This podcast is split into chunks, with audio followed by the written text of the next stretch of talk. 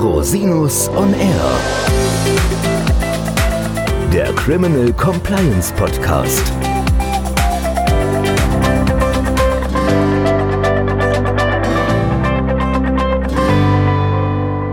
Herzlich willkommen zum Criminal Compliance Podcast. Schön, dass Sie wieder eingeschaltet haben.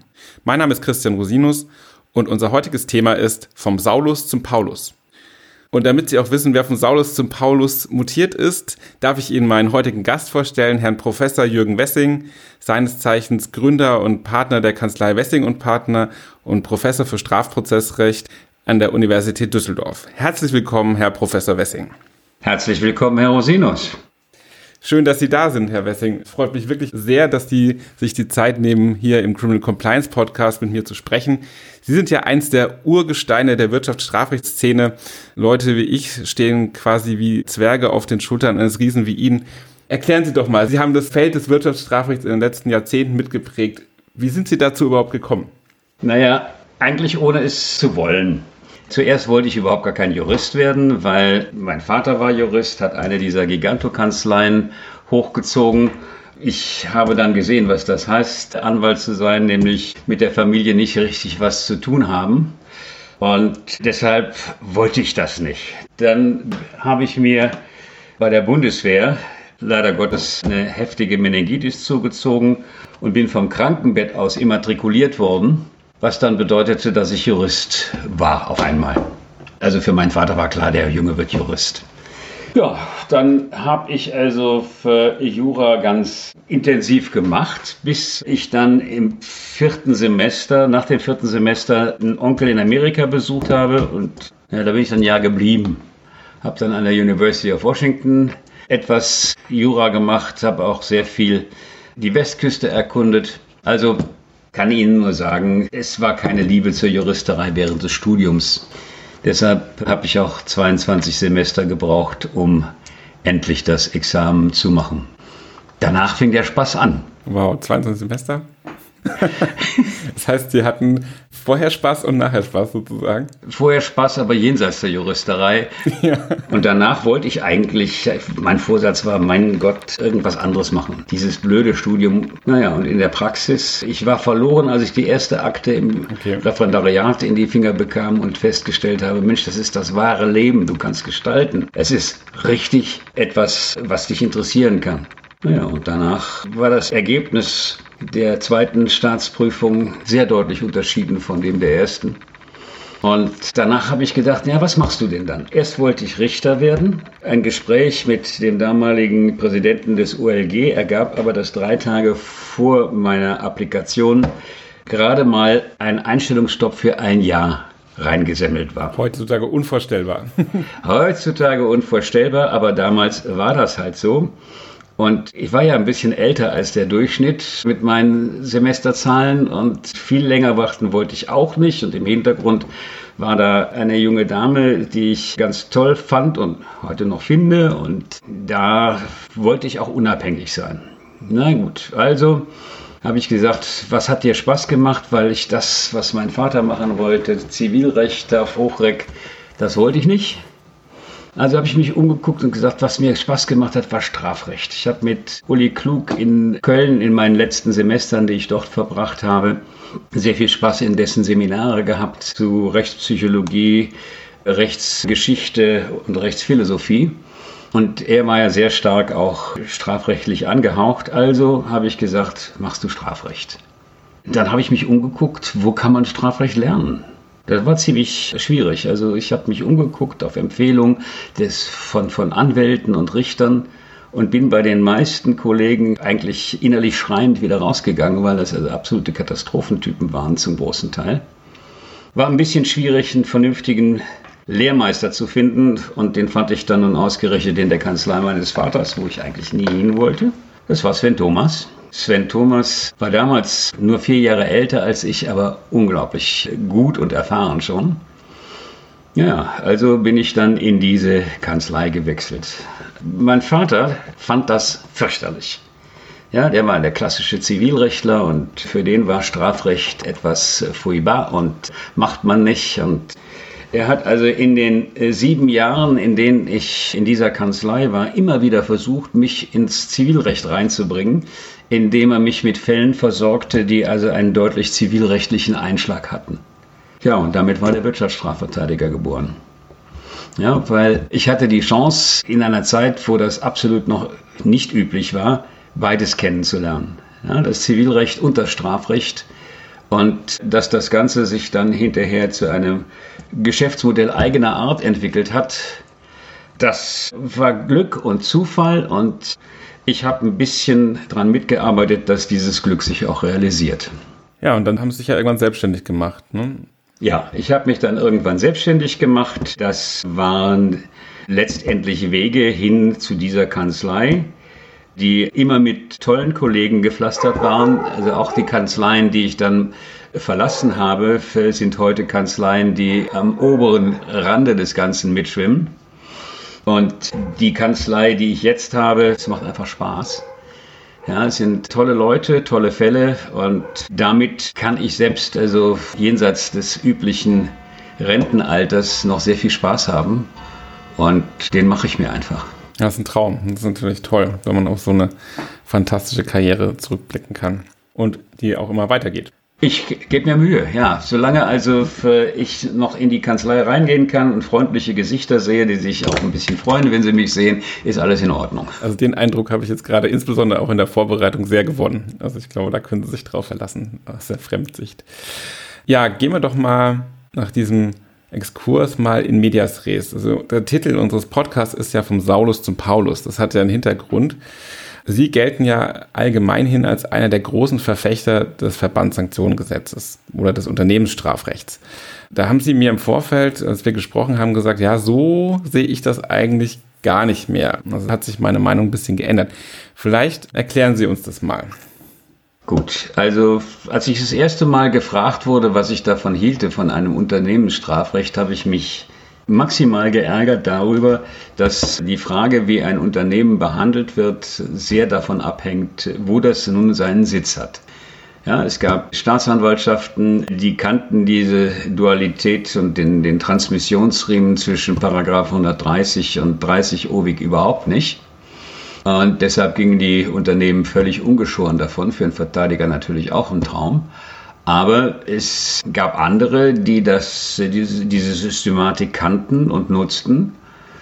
Und ich fand es ziemlich ungerecht. Und ich habe gesagt, also irgendwo muss man es schaffen, dass das Ganze vereint wird. Ich fand auch, dass bestimmte Situationen des OWI sich nicht vertragen mit wirklich intensivem Unternehmensstrafrecht, insbesondere das reduzierte Prozessrecht des Ordnungswidrigkeitenrechtes passt eigentlich nicht auf solche Verfahren.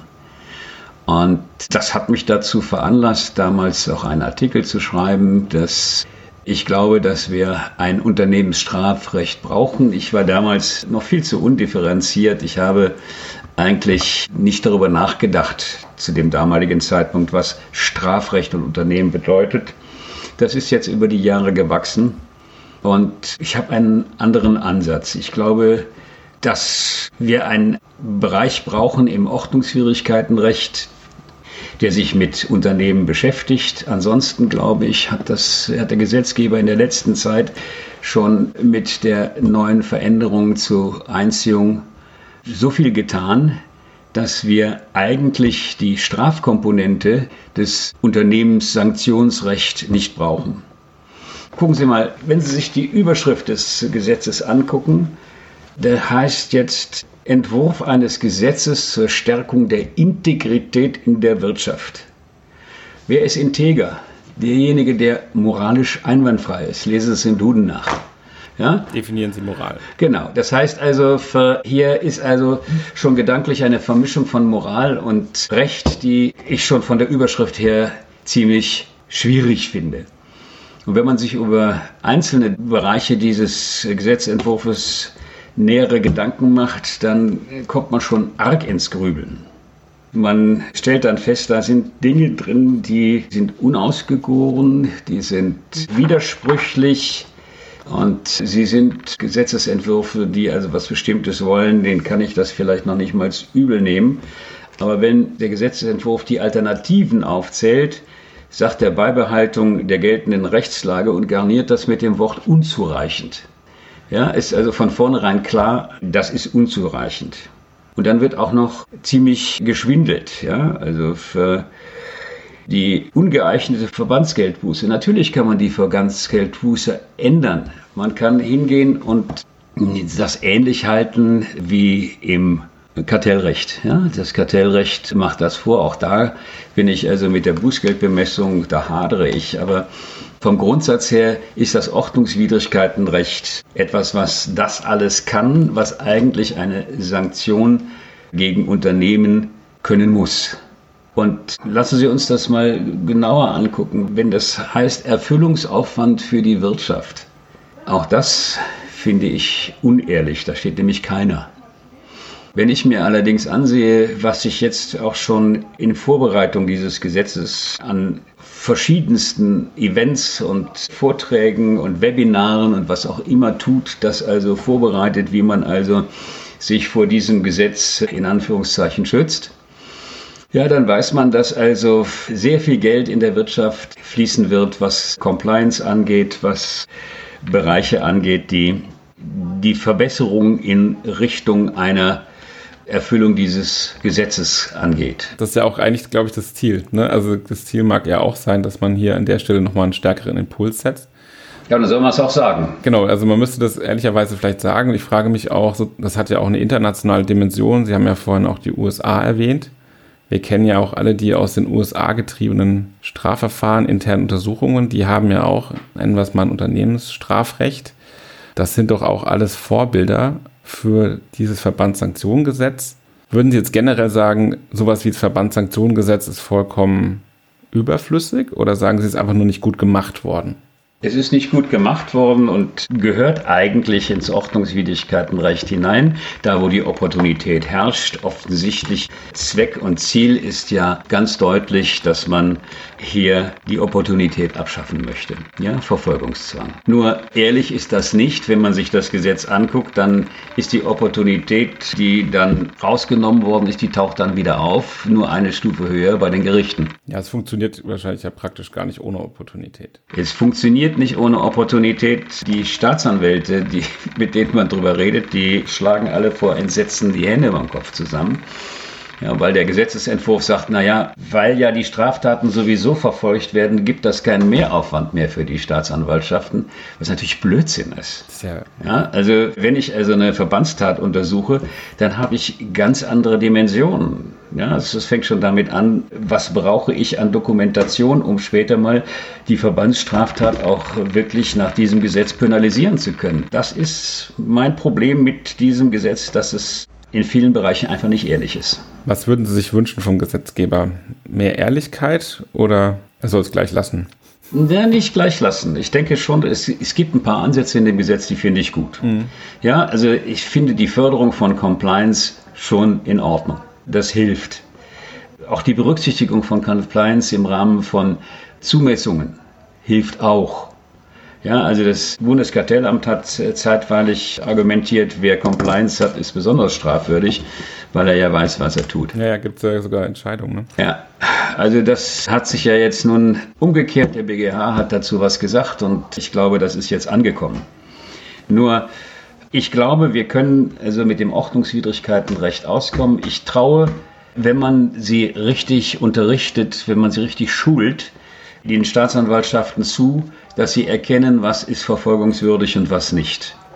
Ja, und auch das Ordnungswidrigkeitenrecht hat jede Menge Möglichkeiten einzugreifen.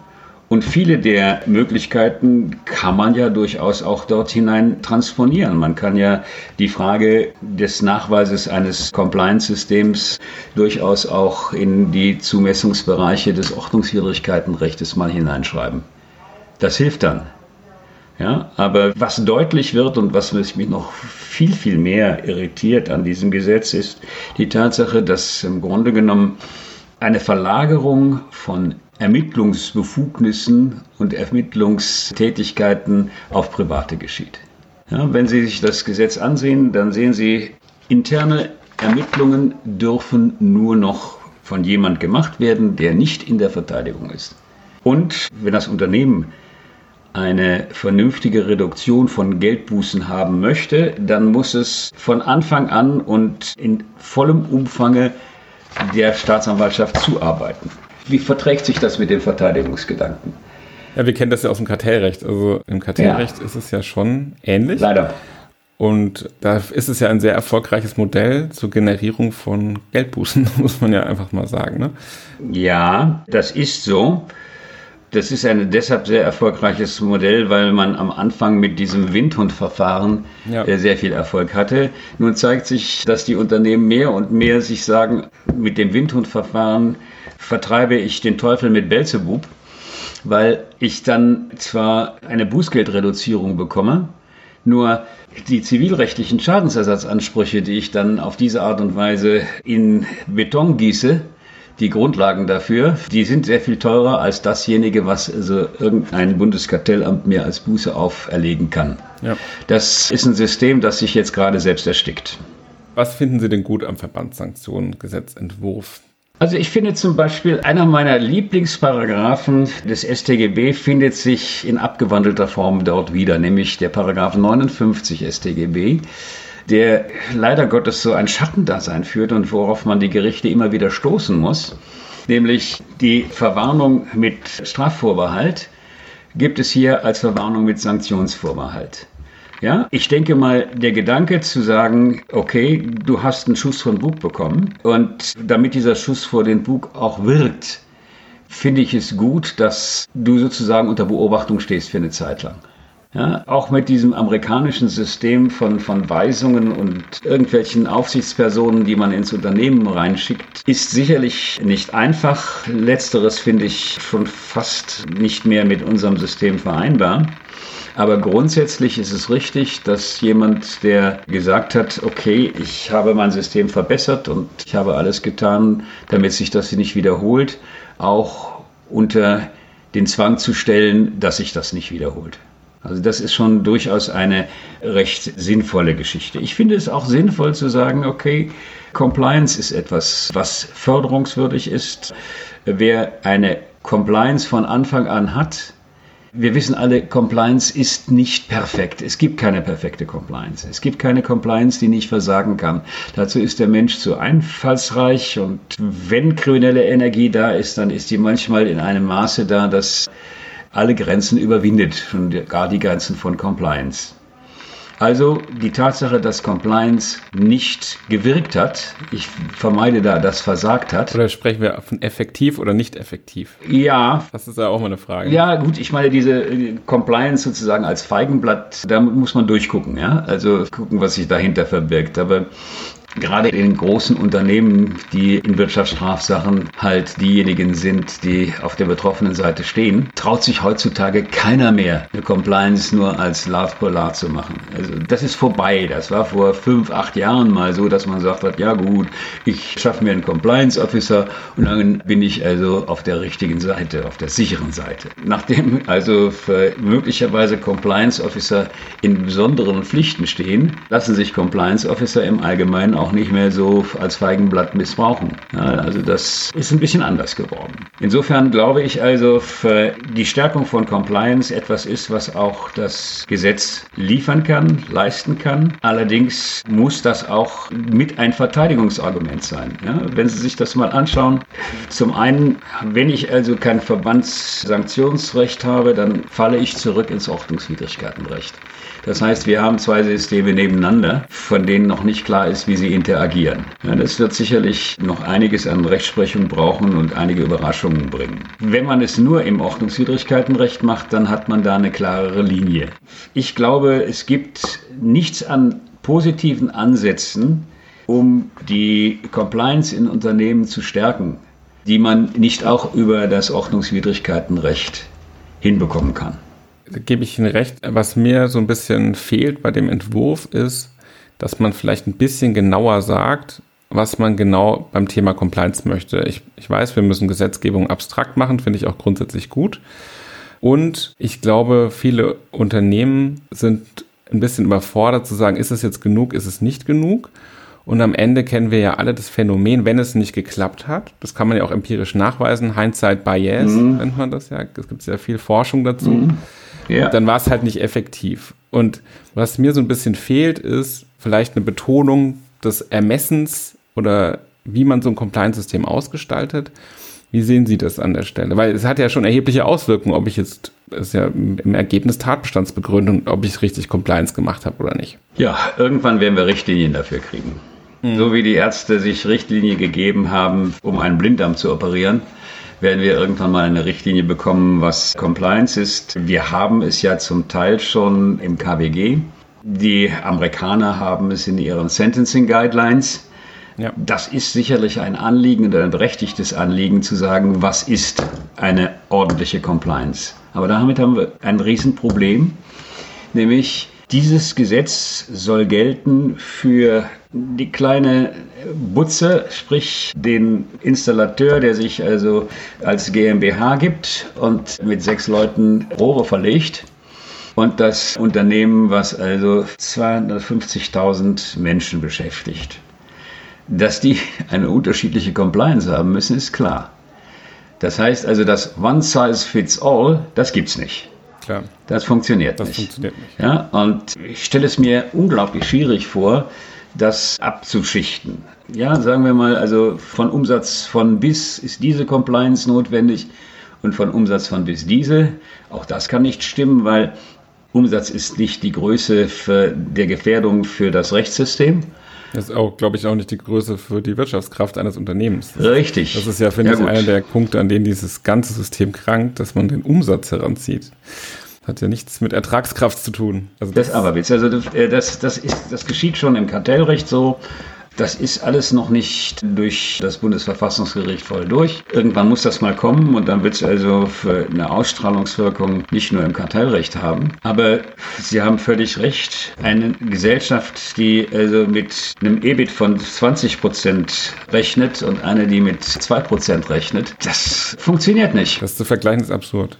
Das halte ich für tatsächlich nicht im Ansatz der wirtschaftlichen Kraft entsprechend und Deswegen finde ich den Ansatz hier im Gesetzgebungsverfahren hier ein bisschen ungünstig. Aber man macht es ja nach, man macht es dem Kartellrecht nach, man macht es dem Richtig. Datenschutzrecht nach und dem WPAG-Recht auch. Ja, also es ist ja mittlerweile modern, dass wir irgendwelche Prozentsätze von irgendwelchen Umsätzen als Bußgeldbemessungsgrundlage nehmen. Und dann bürden wir den Behörden und den Gerichten auf, da im Einzelfall eine Entscheidung zu treffen, die jedenfalls materiell gerecht sein soll, angeblich. Gut, wobei materiell gerecht. Was ist materiell gerecht? Was ist materiell gerecht? Ja, also wer trägt letztendlich die Last der Entscheidung eines Gerichtes? Ja, das sind die Stakeholder. Ja, das sind die Eigentümer einer Firma, die letztendlich, ja, den kann man höchstens Ausfallverschulden vorwerfen, indem sie sich dieser Firma investiert haben. Aber die Amerikaner, denen wir ja in diesem Bereich doch ein bisschen nachfolgen, sind ja wieder auf dem Rückmarsch. Ja, die Amerikaner verfolgen inzwischen, nachdem sie also jahrzehntelang Personen nicht verfolgt haben, inzwischen wieder Personen. Und jetzt haben wir im Grunde genommen eine Strafrechtsdoppelung. Ja, wir verfolgen einerseits die persönliche Schuld von demjenigen, der eine Tat begangen hat. Und dann die Konsequenz ist, dass dann auch noch das Unternehmen dafür einstehen soll. Die Sinnhaftigkeit, das Ganze in eine Strafnähe zu bringen, die erschließt sich nicht vollständig. Es gibt äh, Länder, die machen das über nicht eben halt das Strafrecht, sondern das öffentliche Recht. Das kann man auch. Ja, und da kann man wahrscheinlich sehr viel weniger problematisch formulieren, weil man also die Frage Schuld oder Nicht-Schuld einfach nicht aufwerfen muss. Ja, also das ist ja nun eins der schon, schon fast lächerlich. Ja. In dem ersten Entwurf hieß es äh, Verbandsgeldstrafe. Äh, ja, und jetzt heißt es Verbandssanktion. Mhm. Ja, das ist Etikettenschwindel, weil in der Flasche drin ist dasselbe. Ja, man macht aber letztendlich ja, einen Bogen um den Begriff Strafe, weil wir in unserer Kultur mit Strafe auch Schuld verbinden. Jan hat ja nachgewiesen, das geht alles, aber das geht gesetzlich. Aber ob es mit der Überzeugung der Menschen geht, das frage ich mich. Ja, es geht gesetzlich. Ich glaube, die Menschen, die empfinden einfach nur die ich sage jetzt mal Geldstrafe, ich nenne es jetzt einfach mal beim Wort, ja. Richtig. Die Geldstrafe ist eine Geldstrafe, egal ob das eine Ordnungswidrigkeit ist, eine Verbandssanktion oder eine Verbandsstrafe. Ich glaube, gefühlt ankommt, das ist, wir zahlen Geld ja. und wir waren sozusagen, haben uns rechtswidrig verhalten. Ich glaube, das mhm. kommt schon an. Die Frage ist, was setzt so eine Sanktion aus? Was ist mhm. der Impuls, der ins Unternehmen geht oder in die Gesellschaft? Richtig. Und ich verstehe natürlich vor dem Hintergrund der letzten Jahre und den, nennen wir es jetzt mal, Skandalen mit erheblicher Involvierung von vielen, vielen Mitarbeitern in größeren Unternehmen, in bestimmte mal Komplexe, dass es irgendwie ein gesetzgeberisches Bedürfnis gibt, zu sagen, wir haben hier ein System, ein systematisches Problem. Wir haben nicht einen Einzelfall, der ausgeschert ist, sondern es gibt Systeme, die von Unternehmen geschaffen werden, wo es zu Straftaten kommt. Wie auch immer das passiert ist und wie auch immer sozusagen die Verantwortung verteilt ist und wo jeder sich ja meldet und sagt, Moment mal, ich trage dafür gar keine Verantwortung, weil mein Chef, mein Kollege, alle anderen haben es ja auch so gemacht. Und das ist ja dieses Phänomen in so kollektiven Systemen, was natürlich ein Bedürfnis auslöst, hm. da vielleicht auch zu sagen, wir bestrafen jetzt dieses kollektive System, ist unabhängig von der individuellen Schuld. Ich kann diesen Gedanken nachvollziehen, weiß aber nicht, ob das mit dem Verbandssanktionengesetz wirklich gelingt. Wenn ich das mal aufgreifen darf. Ein System bestrafend, das System fühlt das nicht. Nee, die Menschen ja? im System. Insofern ist ein System bestrafend schon von, von der Sinnhaftigkeit her nicht gegeben. Wenn Sie ein System ändern wollen, dann ist die Frage, wie schaffe ich Compliance, wie stärke ich Compliance und wie werde ich auf mittelbarem Wege dafür sorgen, dass Unternehmen Compliance auch tatsächlich ernst nehmen und machen, schon richtig. Ja, das ist dann aber erst recht im Ordnungswidrigkeitenrecht richtig, weil das ist die Einwirkung auf das Unternehmen. Und letztendlich ist das Ordnungswidrigkeitenrecht ja kein Strafrecht, sondern es dient dazu, dass die Dinge in Zukunft nicht mehr vorkommen sollen. Ja, nehmen Sie sich doch bitte mal für die Möglichkeit der Opportunität im Ordnungswidrigkeitenrecht. In dem Moment, wo sicher ist, dass das Ganze nicht mehr vorkommen wird, ja, dann kann ich das Verfahren einstellen. Da muss ich keine Sanktion haben. Und auch im Unternehmensrecht wäre es sinnvoll aus meiner Sicht, etwas, nennen Sie es Sanktion, nennen Sie es Auflage, nennen Sie es Konsequenz zu haben, die das Unternehmen in seiner Struktur besser macht und weniger anfällig für kriminelles Handeln. Ja, also das muss nicht Strafe sein, das muss noch nicht mal Geld sein. Ja, jedenfalls nicht unmittelbare Zahlung. Ja, also bin ich völlig bei Ihnen. Ich glaube auch, dass es, was wirklich fehlt, ist ein positiver Anreiz. Menschen lassen sich ja motivieren durch verschiedene Anreize. Die meisten positiven Ergebnisse kommen raus, wenn man positiv motiviert ist und nicht, wenn man negativ. Also wenn man Dinge vermeiden will, dann wird man die immer nur so weit vermeiden, wie man etwas vermeiden kann. Richtig. Aber positive Motivation führt ja auch zu intrinsisch anderem Verhalten und deswegen glaube ich, dieser positive Aspekt, der wird in dieser ganzen Compliance-Diskussion ohnehin immer vergessen. Also dass Compliance auch einen Mehrwert hat über das Vermeiden von Strafen hinaus, das geht leider, finde ich, sehr oft unter und das Verbandssanktionengesetz schlägt natürlich jetzt in diese Kerbe wieder rein. Ich bin Ihnen für diese Anmerkung sehr dankbar, weil ich glaube, Compliance ist nicht nur ein Regelwerk. Compliance ist ein Grundgedanke. Und diesen Grundgedanken muss ich mit Leben erfüllen. Für, deshalb sagen auch viele, die sich mit Compliance beschäftigen, die Wirkung von Compliance kommt von oben nach unten und nicht umgekehrt. Ja, ich muss es vorleben. Wenn es um Führung geht, anordnen ist nicht führen. Führen ist es vorleben. Führen ist es selbst tun. Und deshalb ist also für Compliance sicherlich etwas, was von oben runter kommen muss. Das heißt, ich muss die Incentives vielleicht auch noch weiter oben ansetzen.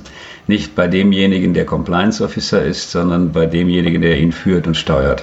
Definitiv, ja. Und da brauchen wir einfach ein Messsystem, dass das auch im Rahmen des Verbandssanktionengesetzes vielleicht berücksichtigt. Ja. Dann werden sich viele Diskussionen um Verbandssanktionen auch erledigen, glaube ich. Aber gehen wir nochmal in den Entwurf rein. Also was Sie vorhin zu Recht angesprochen haben, ist ja im Prinzip die Mitwirkungspflicht, nennen wir es jetzt mal so, wenn man die Verbandssanktionen mildern will. Und dann muss man als Unternehmen eine interne Untersuchung veranstalten. Das machen ja Unternehmen heute schon immer. Also es ist ja mittlerweile Standard Operating Procedure, dass in größeren Fällen eine interne Untersuchung durchgeführt wird. Und die dient jetzt aber auch in diesem konkreten Fall ja auch zur Milderung der Verbandssanktionen. Und da haben Sie vorhin gesagt, und das steht ja auch im Gesetzgebungsentwurf, ja, man muss es dann trennen, Verteidigung ist das eine und interne Ermittlung ist das andere. Was halten Sie davon? Ziemlich wenig. Ich halte diese Trennung als solche, die kann man noch diskutieren, solange man darüber im Klaren ist, dass das, was ein externer ermittelt, dass das auch der Verteidigung zur Verfügung gestaltet wird. Es fängt viel früher an. Es fängt damit an, dass im Grunde genommen vor dem Hintergrund des Paragraphen 93 Aktiengesetz kein Unternehmenslenker es sich mehr überhaupt leisten kann, darüber nachzudenken, ob er das Unternehmen verteidigt oder nicht. Ja, zur Verteidigung hört auch, dass man sich sozusagen einigelt und nach außen alle Rechte wahrnimmt. Diese Rechte werden abgeschnitten. Die existieren nicht.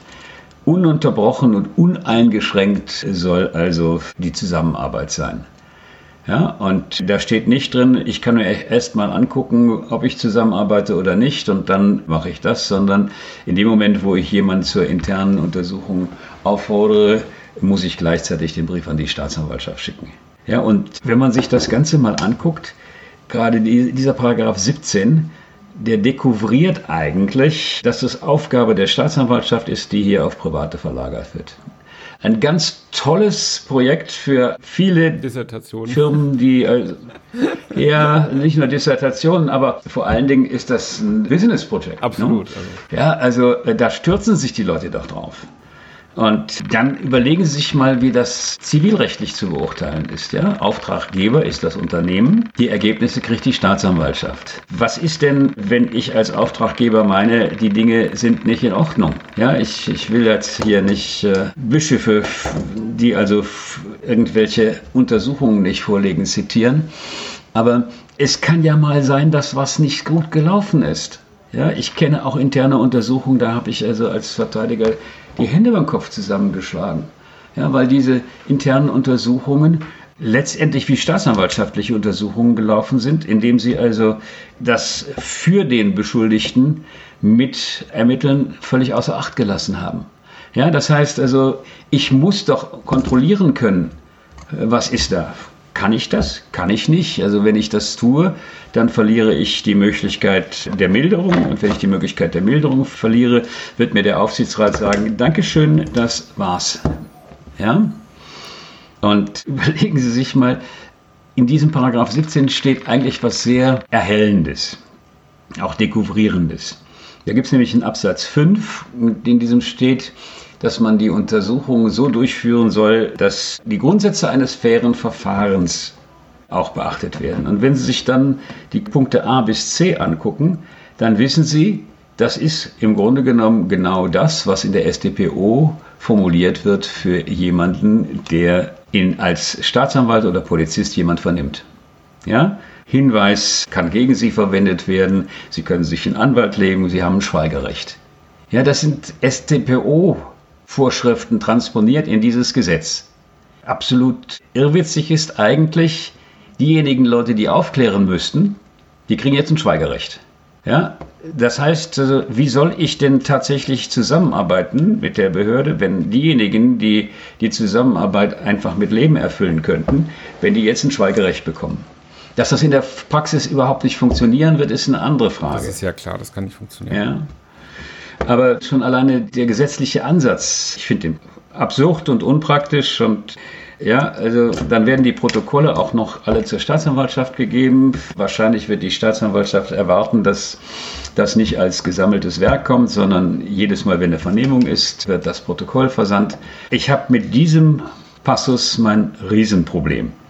Ja? Ich kann das sehr gut nachvollziehen. Also ich finde die Trennung zwischen Verteidigung und interner Untersuchung, finde ich persönlich konsequent, wenn man sagt, die interne Untersuchung ist eine Art staatsanwaltschaftliche Tätigkeit. Also Richtig. Also dann kann ich nicht als Verteidiger, das geht auch berufsrechtlich nicht, das kann man, glaube ich, nicht machen. So, das heißt, dass man diese beiden Bereiche trennt, finde ich richtig. Im Grunde, das mag Einzelfälle geben, wo das nicht so ist, aber im Grunde finde ich das richtig. Die Frage, wann man diese verbandsinterne Untersuchung anstößt und wann nicht und ob man es macht und ob man nicht macht, das finde ich, das ist tatsächlich eine absolute Beschneidung von Verteidigungsrechten. Ich kann nicht am Anfang einer solchen Geschichte immer absehen, ob ich das machen möchte oder nicht machen möchte, glaube ich, als Unternehmen. Also ich glaube, da gibt es wirklich Nachbesserungsbedarf. Hm. Die Frage ist, wird es dann so eine Industrie geben wie in den USA, dass es quasi eine Kanzlei gibt, die quasi die Untersuchung macht, die vorher mit dem jeweiligen Unternehmen nichts zu tun hatte? Dann wird quasi auf Biegen und Brechen alles rausgeholt, was man rausholen kann und dann ist man wieder weg. Also ich, ich fürchte fast, dass diese Entwicklung eintreten wird. Aber was macht die Verteidigung? Also die Verteidigung muss ja auch sich den Sachverhalt angucken und das heißt, die Verteidigung muss ja parallel auch eine interne Untersuchung machen. So, das heißt, wir haben auf jeden Fall zwei interne Untersuchungen. Und was passiert, wenn die Menschen, die in der einen Untersuchung Auskunftsverweigerungsrecht haben, mit dem Verteidiger sprechen oder der Verteidigerin? Richtig. Was mache ich denn damit als Unternehmen? Ich finde, diese Frage, die muss ein Gesetzgeber entscheiden. Ja, denn also arbeitsrechtlich bleibt die Pflicht bestehen. Ne? Genau, also ich weiß nicht, ob das nicht einen Rückschlag aufs Arbeitsrecht gibt, wenn ich jetzt da reinschreibe, du musst dich nicht selbst belasten. Da könnte ich mir vorstellen, dass die Arbeitsrechtler irgendwann sagen, nee, diese Pflicht, es besteht dann auch im Allgemeinen nicht mehr. Aber in der Lebensrealität werden die Leute ja, wie heute auch schon, die werden das ja erzählen, wenn sie im Unternehmen bleiben möchten. genau, so ist das. Ja, also die Faktizität des Lebens ist halt eine andere. Eben. Also erstens mal, es ist ein tolles Geschäftsmodell. Da werden sicherlich noch ganz neue Einheiten entstehen, werden also Einheiten entstehen, die nichts anderes mehr machen wollen. Damit ist Folgendes verbunden. Das klingt jetzt ein bisschen böse, aber hat was mit der Psychologie von Menschen zu tun. Wes Brot ich esse, des Lied ich singen. Ja, und wenn ich also als Geschäftsmodell habe, für die Staatsanwaltschaft im Unternehmen etwas aufzuklären, dann werde ich das mit einem staatsanwaltschaftlichen Ansatz machen und nicht mit einem Ansatz, der also auch die positiven Bereiche mit berücksichtigt. Absolut. Und dieses tolle Geschäftsmodell führt also schon zu einer Verzerrung der Ergebnisse. Also ich glaube auch, das hat was damit zu tun, in welchem Unternehmen ich das mache. Gucken Sie mal, es gibt Unternehmen, die können sich das nicht leisten. Ja, die werden also eine interne Untersuchung nicht zweimal bezahlen können. Ja, und es gibt noch einen weiteren Punkt. Die Macht derjenigen, die dann diese interne Untersuchung für die Staatsanwaltschaft machen, die ist nahezu unbegrenzt. Zeigen Sie mir doch bitte mal den Unternehmer, der diesen Herrschaften sagt, also passt mal auf, jetzt habt ihr aber genug untersucht und die weiteren 20 Leute, die ihr noch einsetzen wollt, um dieses und jenes zu prüfen, das ist nur wirklich nicht mehr notwendig. Keine Daraufhin sagt er, ich gehe zur Staatsanwalt, schafft und schon sind die 20 Leute. Sind die 20 Leute genehmigt. Ja, also man ist ausgeliefert, ja, und zwar wirtschaftlich ausgeliefert. Aber da würde jetzt natürlich der Gesetzgeber sagen, du musst ja keine Straftaten begehen. Dann passiert dir das auch gar nicht. Also er, ich, ich, ich erzähle Ihnen mal eine Geschichte, die mit, nicht mit Wirtschaftsstrafrecht zu tun hat, sondern nur begrenzt. Ging es auch um Wirtschaftsstraftaten, aber da ging es darum, dass also für zwei Unternehmer verhaftet werden sollten. Und der eine, den ich verteidigte, sagt mir, meine Frau ist schwanger. Die hat schon mal in der Schwangerschaft ein Kind verloren. Wenn die das jetzt von außen erfährt, was hier passiert, dass ich verhaftet werden soll, ich weiß nicht, was passieren kann. Ich bin dann zur Staatsanwältin gegangen und habe gesagt, schauen Sie, ich bin dabei, Sie sind dabei, drei Polizisten sind dabei, aber geben Sie dem Mann die Chance, das selber zu erklären, ja, um das abzufedern. Darauf kam der Satz, das hätte er sich früher überlegen müssen. Das Verfahren endete mit einem Freispruch und ich habe den Bericht über den Abort mir erlaubt, an die Adresse der Staatsanwältin zu senden. Ja, also es ist einfach so, das hat mit der Unschuldsvermutung einfach nichts mehr zu tun. Das ist eine furchtbare Geschichte. Ja, dieses furchtbare Denke ist das, zu sagen, das hat er sich selbst vorzuschreiben. Ich weiß es eben noch nicht. Ja. Ja, und die fürchterliche Erfahrung ist einfach, dass wir diese, diese Prozentzahlen Freispruch äh, haben, die also ganz gruselig sind und weshalb man im Unternehmensstrafrecht immer wieder versuchen wird, rauszukommen aus der Hauptverhandlung. 3,8 Prozent Freispruchquote haben wir in Deutschland. Ne? Also wenn man vor Gericht ist, hat man eigentlich schon verloren. Das hängt auch mit der Psychologie des Ganzen zusammen, dass der Richter, der das Verfahren zulässt, auch gleichzeitig endgültig richten soll, halte ich für falsch. Es gibt andere Systeme, die kennen das besser.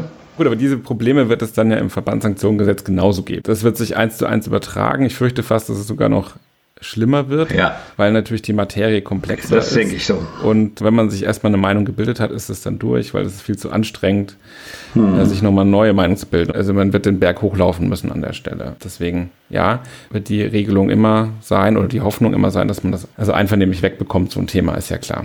Gut, jetzt haben wir die Trennung. Was sagen Sie denn zum Thema eigene verbandsinterne Ermittlungen der Verteidigung? Darf man die dann noch machen? Also man, man muss sie sogar machen, weil sie, ne? ohne Gegengewicht funktioniert das nicht. Überlegen Sie sich doch mal, jetzt kommt der Bericht der internen externen Ermittler ja, an die Staatsanwaltschaft. Und dieser Bericht ist ja kein reiner Faktenbericht. Dieser Bericht enthält ja schon Wertungen. Ja, und welcher Staatsanwalt setzt sich dann hin und vollzieht die Hunderte bis Tausenden Stunden, die dort reingeflossen sind, noch einmal nach und prüft die kritisch, sondern der übernimmt das Ergebnis. Das heißt, letztendlich schreibt die Anklage faktisch diejenige Einheit, die die externe interne Untersuchung macht. Und wenn ich das verhindern will, dann brauche ich ein Gegengewicht. Ja, selbst wenn was falsch gelaufen ist im Unternehmen, ist es immer noch eine Frage der Sanktionshöhe.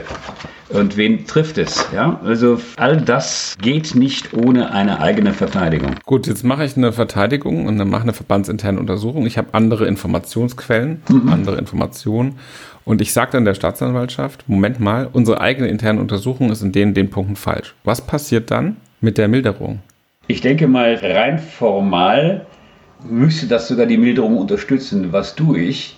Was tue ich? Ich gebe dem Staatsanwalt Informationen, die er sonst nicht hätte, weil seine Truppe versagt hat. Ne?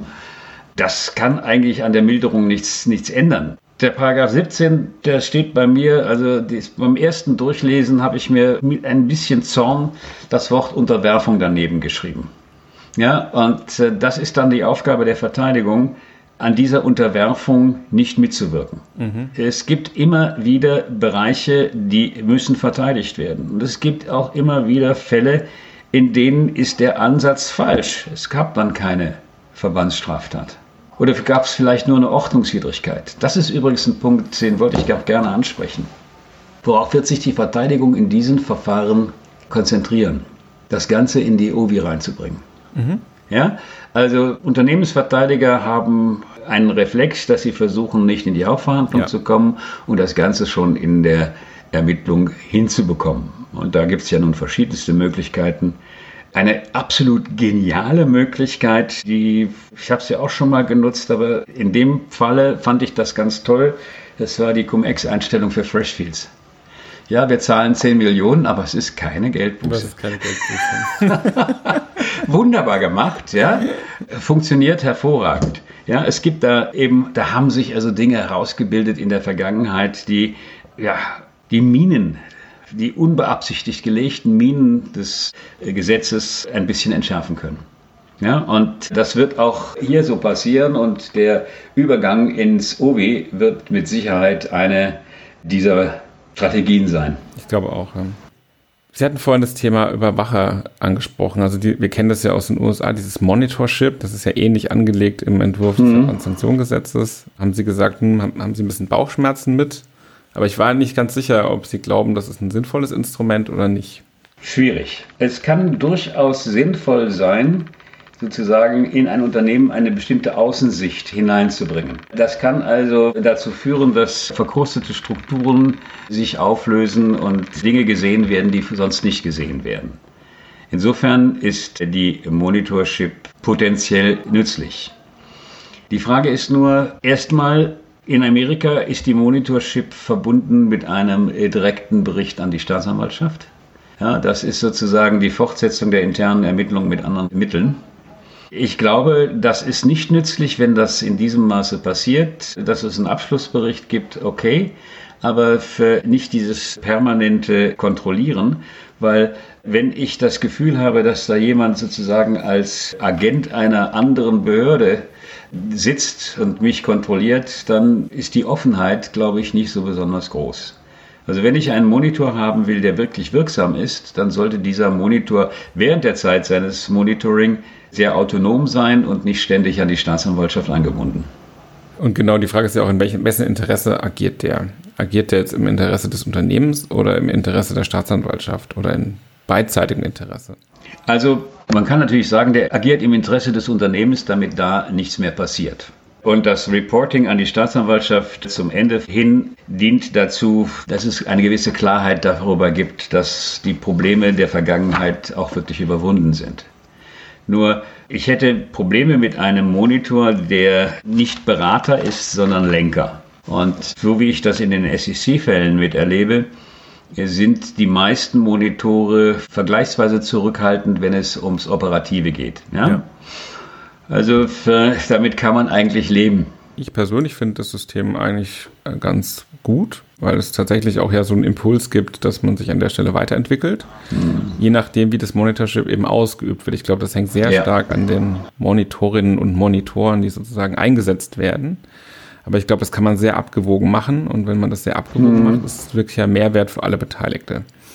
Ich frage mich nur, in Deutschland, wenn ich jetzt gucke, wo wird dann hinberichtet, Staatsanwaltschaft, Gericht, wie kann ein Gericht oder eine Staatsanwaltschaft dieses Ergebnis nochmal selbstständig überprüfen? Kann es im Grunde genommen Welche Qualifikationen brauchen wir da? Das kann, kann es nicht. nicht. Und äh, ist auch sehr die Frage, wen wählt man da aus? Die Amerikaner haben es insofern leichter, weil dieser ständige Wechsel zwischen Anwaltschaft, Politik und Strafverfolgung, die sie in ihrem System haben, eine sehr viel größere Breite ergibt. Andererseits haben wir eine Menge Politiker, die also für eine Zweitverwendung sich, glaube ich, eignen würden.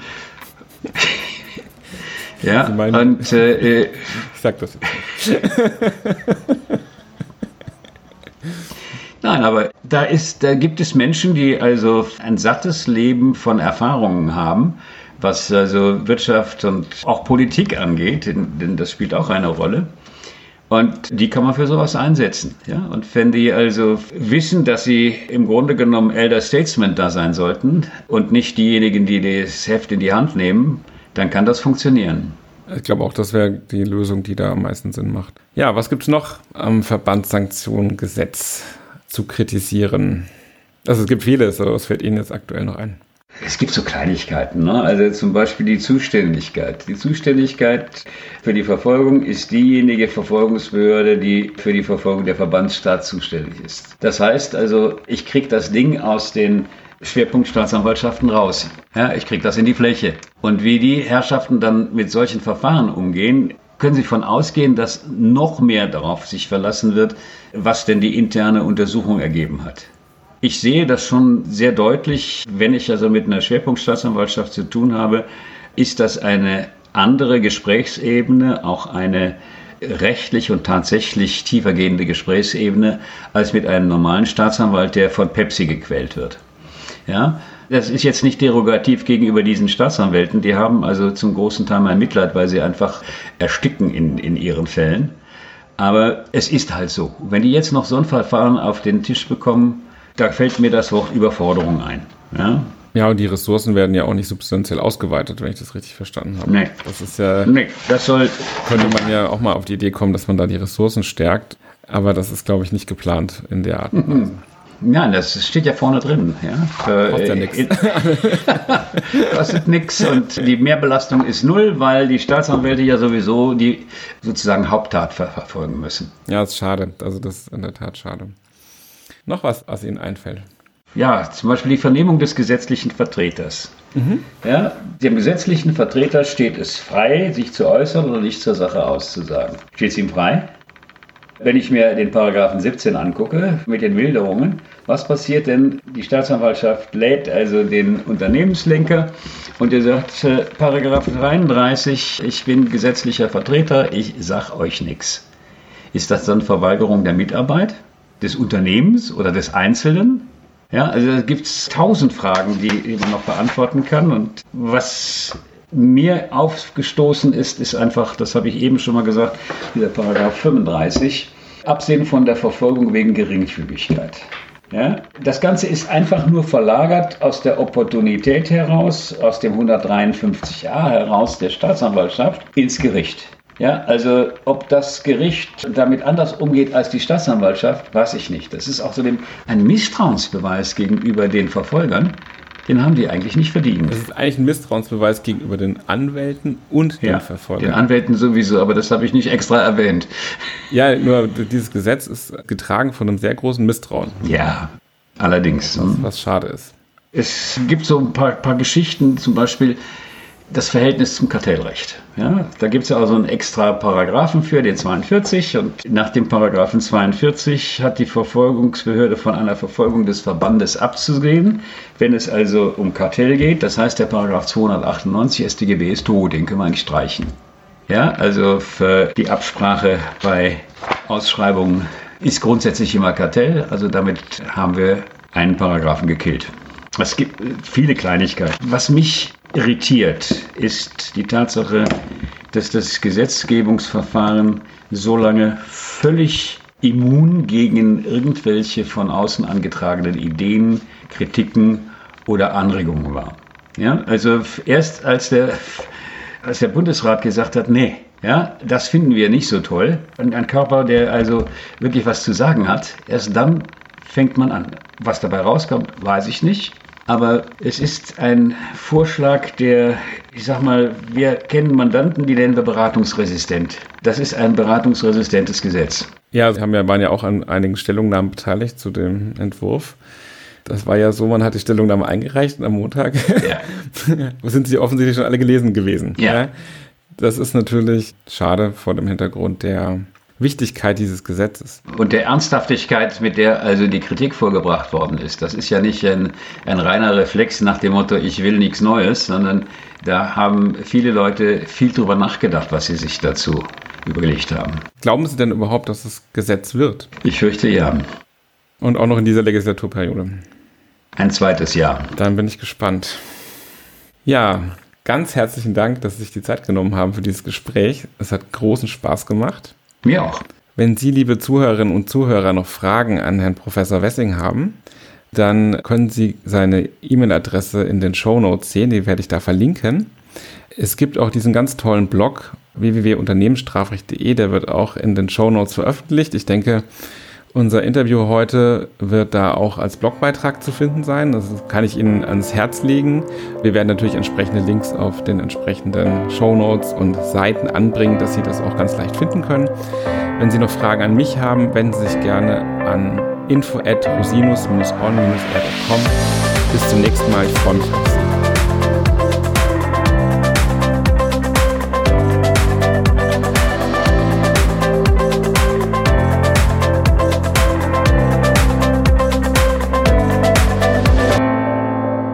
Podcast stellt lediglich einen allgemeinen Überblick über rechtliche Themen dar und ersetzt selbstverständlich keine Rechtsberatung zu konkreten Fragestellungen im Einzelfall. Bei Fragen wenden Sie sich an Rechtsanwältinnen und Rechtsanwälte Ihres Vertrauens, natürlich auch gerne an uns. www.rosinus-on-r.com oder unter www.rosinus-partner.com.